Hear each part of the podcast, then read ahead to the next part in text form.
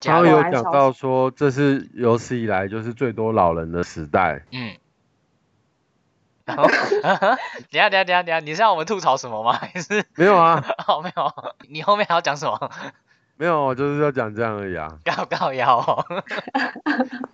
曾经我也想过，时时卡开我，是因为一个人徛伫有石的夜班车。蒙蒙渺渺的光影，窗画主的歌声，期待世界末日行近，行来吧。嗨，大家好，大家好，欢迎收听三个卖书人，我是小平，我是小马，我是店员。为什么小马你今天要唱这首歌呢？因为他是这一届的金曲奖的最佳台语男歌手，然后他得奖之后，就有朋友在网络上贴他这首歌。那因为我很喜欢这首歌的原唱中岛美嘉的原唱，所以就听了听了之后，觉得哇，他用台语演绎的也很棒哎，所以就喜欢这首歌，就唱给大家听。哦，你知道我本来以为唱这首歌是因为我们今天要讲的节目是有那个，哎呦，因为我们今天要介绍《跨界通讯》这本小说里面在探讨的就是死亡的这个。议题，所以我还以为是因为这样哎，居然高估你了。想说你还专门给我挑这个这么符合今天这集。对啊，以为是故意的哎。好啦，我们这一集要跟各位分享一本小说，是硬科文学出版《跨界通讯》，作者是陈佑金。啊，首先我先简单的介绍一下这本书的剧情哦。简单讲就是一个灵谷塔 CEO 的故事，主角创建了全台首座脸书的灵谷塔，可以在这个脸书灵谷塔里面分享你的故事，然后你死后那面有个管理人会帮你继续分享，好像你仍然活在这个世界上，活在这个网络里面。书中它有分为四个章节，春夏秋冬，彼此的故事它有有相呼应，每一篇故事都是不同的主角。用一个不同年龄层的观点来阐述、来看待死亡这件事情，觉得这个好像是这个时代才写得出来的小说哎，因为现在就是一个高龄化的社会，所以感觉看这个小说会特别有感觉，因为它都是从老人然后跟死亡的观点出发来讨论的。然后有讲到说，这是有史以来就是最多老人的时代。嗯。等下等下等下等下，你是要我们吐槽什么吗？还是没有啊？哦，没有。你后面还要讲什么？没有，就是要讲这样而已啊。高高腰。好，我现在再简单介绍一下这位作者。作者陈佑金，他是一个混血儿，他爸爸是福建的农民，然后妈妈是印尼的华侨，所以认真来讲，他也不算是混血啦。但好像他的。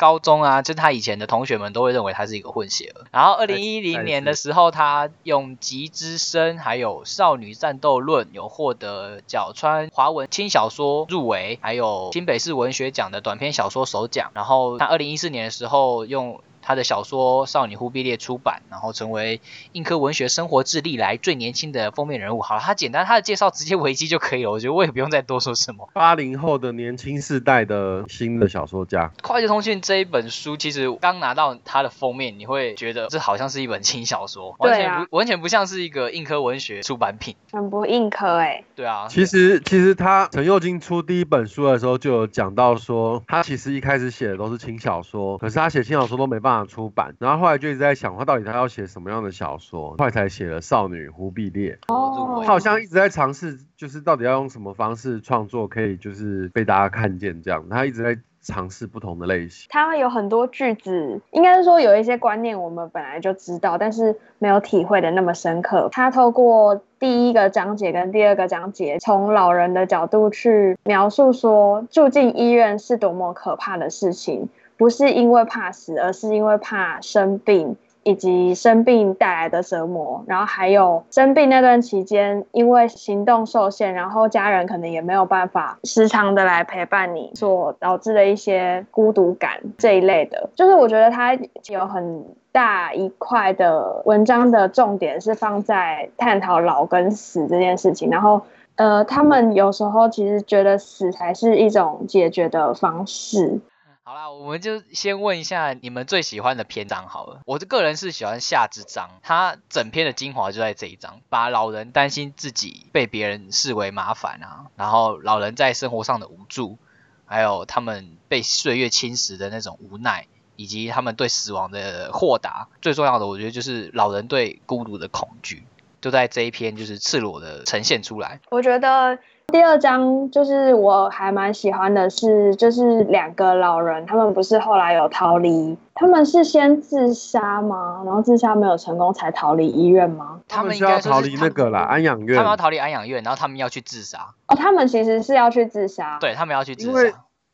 他们其实好像就是莫名其妙被被关在安养院，可他们其实只是被送过去，可是院方不知道，然后院方以为说他们是可能需要被关在那里的人，但他们其实只是莫名其妙被转送到那里，而不是说真的要在安养院度过余生，所以他们就想才想办法要逃出来。而且他们其实有约好一群老人要去自杀，但他们两个好像没有搭到一起自杀的那一班车，啊，对，好可怕哦。所以一起自杀了，到最后也是自杀成功了。对啊，他们还是自杀成功。其实有点惆怅，我看完有点对，惆怅。就是我是要讲说我我很喜欢的片段是他们逃离了安养院之后，不是有一段时间开了车，然后去很多个地方吗？然后比如说他们有去了 Subway，嗯，然后就挑战了很难的点餐，就是这件这件事情很现代化，但是却可以很幽默的展现出老人对于一些我们可能习以为常的流程上面的不安跟匆忙，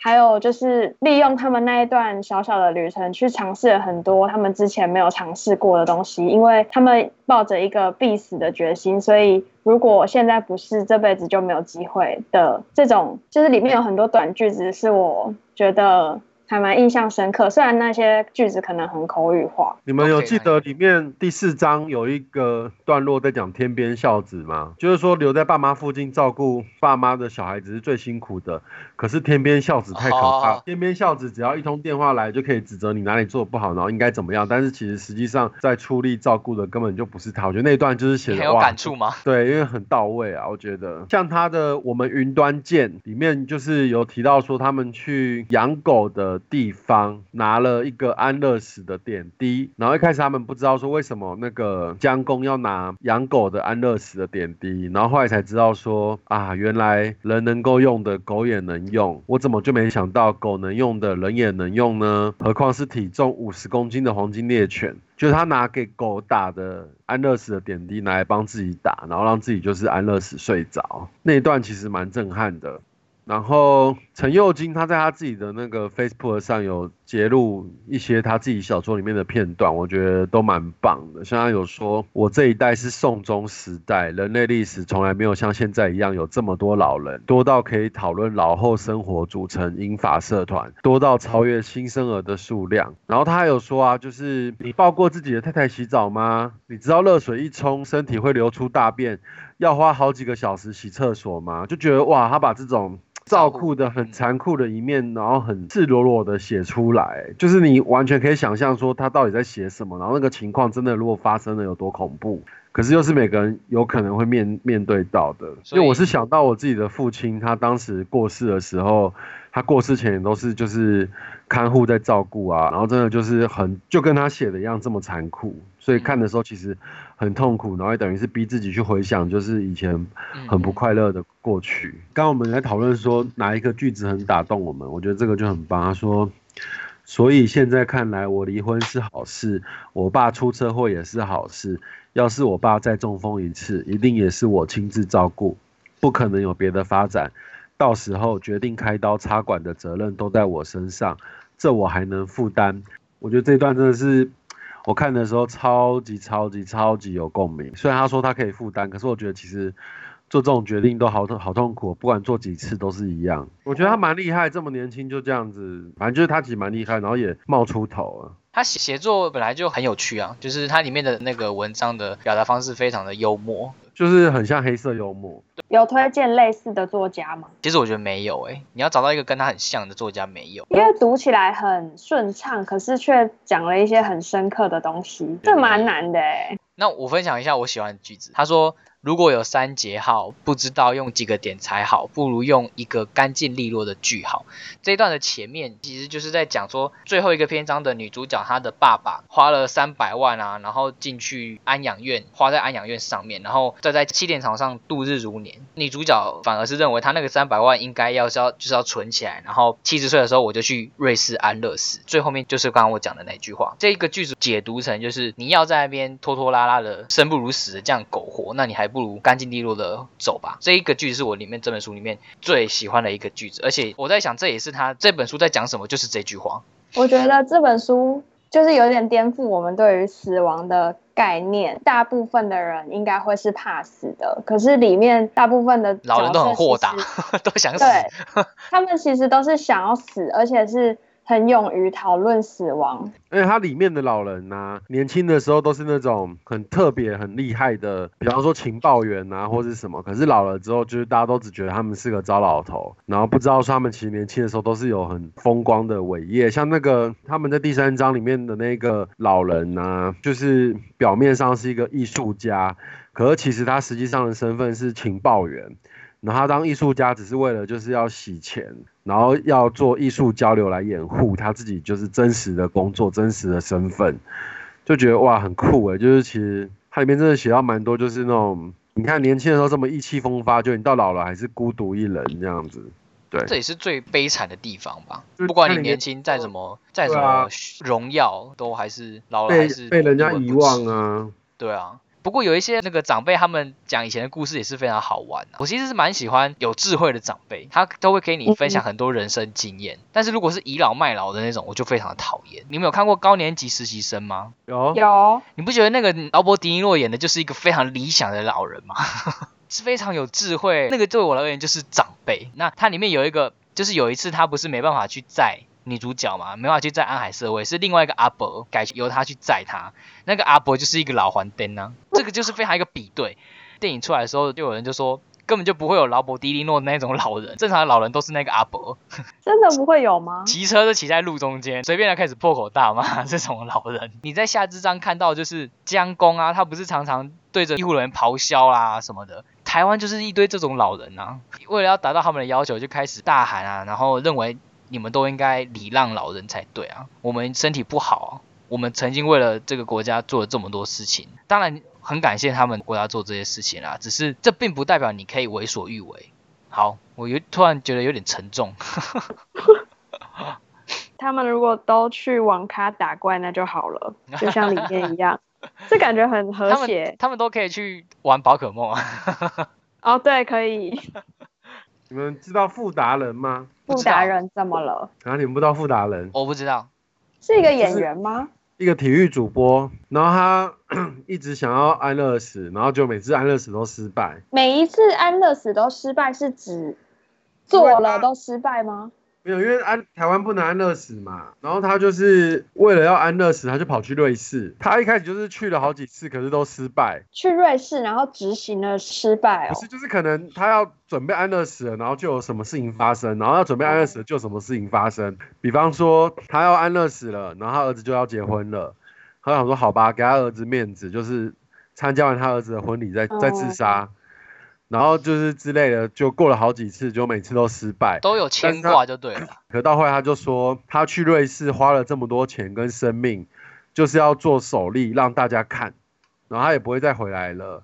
就是他其实应该算是他认同安乐死这件事，然后他自己也是因为活的，因为生病的关系很痛苦啊，所以他想要就是安乐死，然后最后就安乐死成功。我就看这本书，其实会想到傅达人的故事，而在二零一八年的时候去世了，而且陈友金也在后面讲啊，他就说他要去瑞士啊，安乐死啊，是他自己讲还是书里讲书里啦，梳理啦，梳对对对对理那个女主角啊，说要现在就开始存钱，以后才有办法掌握自己的死。所以你们赞成有安乐死这件事吗？我赞成呢。我也是赞成的。店员呢？呃，我没有认真的思考过，就是一开始想好像是赞成，但是就是我大一的时候有参加一个社团，有一个学姐她自杀了。一旦有人自杀，你那个人可能是你认识的人，虽然你们可能不是那么的熟，可是还是会对你的心理造成一点点影响的。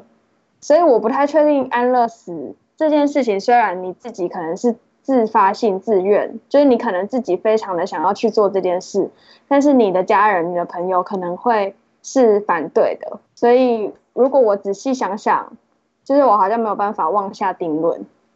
安乐死是不是有淡书啊？就不是说想要死就死，就是应该是说患有不治之症的人才能安乐死啊。哦，不是说想要自杀你就可以安乐死，不是这个意思。不太就是安乐死跟自杀还是不一样啦。那好像就可以。对，那我这边有查一个网络，就是他说瑞士的安乐死，他必须要身怀无法治愈的疾病，或身体无法承受忍受的痛苦，或一或者是你失去了活动的能力，你才可以安乐死。所以并是不是说对啊，你想自杀，然后你就说我要安乐死，不是那个意思。对啊，对啊，怎么说？自杀这件事情，我我个我是非常反对的啊，因为第第一个是我信佛，因为很多宗教，像你自杀你就绝对不可能到天堂，你绝对是堕地狱。我觉得自杀也是对你身边的人是一个痛苦。这个议题好沉重哦。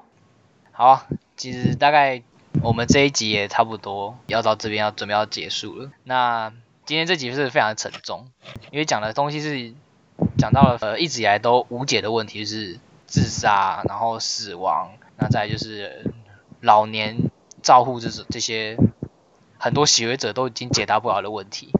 可能我们三个人没有办法好好的去做一个分析，或者是给一个非常好的答案。我们还是推荐各位这本书。这本小说它虽然讨论的是非常沉重的议题，但它内容不会很死硬，然后非常的轻松。我们前面有讲到，它里面有黑色的幽默。或许作者写的这么幽默，就是希望我们可以用一个比较开朗的心情去看待老年化、看待死亡。我觉得这本书是蛮适合，就是我们这一辈，就是二三十岁的上下的年轻人在阅读。可能长辈不会去喜欢这本书，因为这本书把他们想要藏起来的一面都拆穿了，所以他们可能看会觉得干，你都被你讲完，妈的！所以推荐各位观众这本《跨界通讯》，这是很沉重、很不习、很不习惯哎，而且越来越沉重。一开始还好哎。你们知道参加这本书的新书活动讲座可以获得什么吗？Subway 的美味点心一份。我在书腰上看到的，觉得有点幽默。他这本书都在帮 Subway 打广告。没错。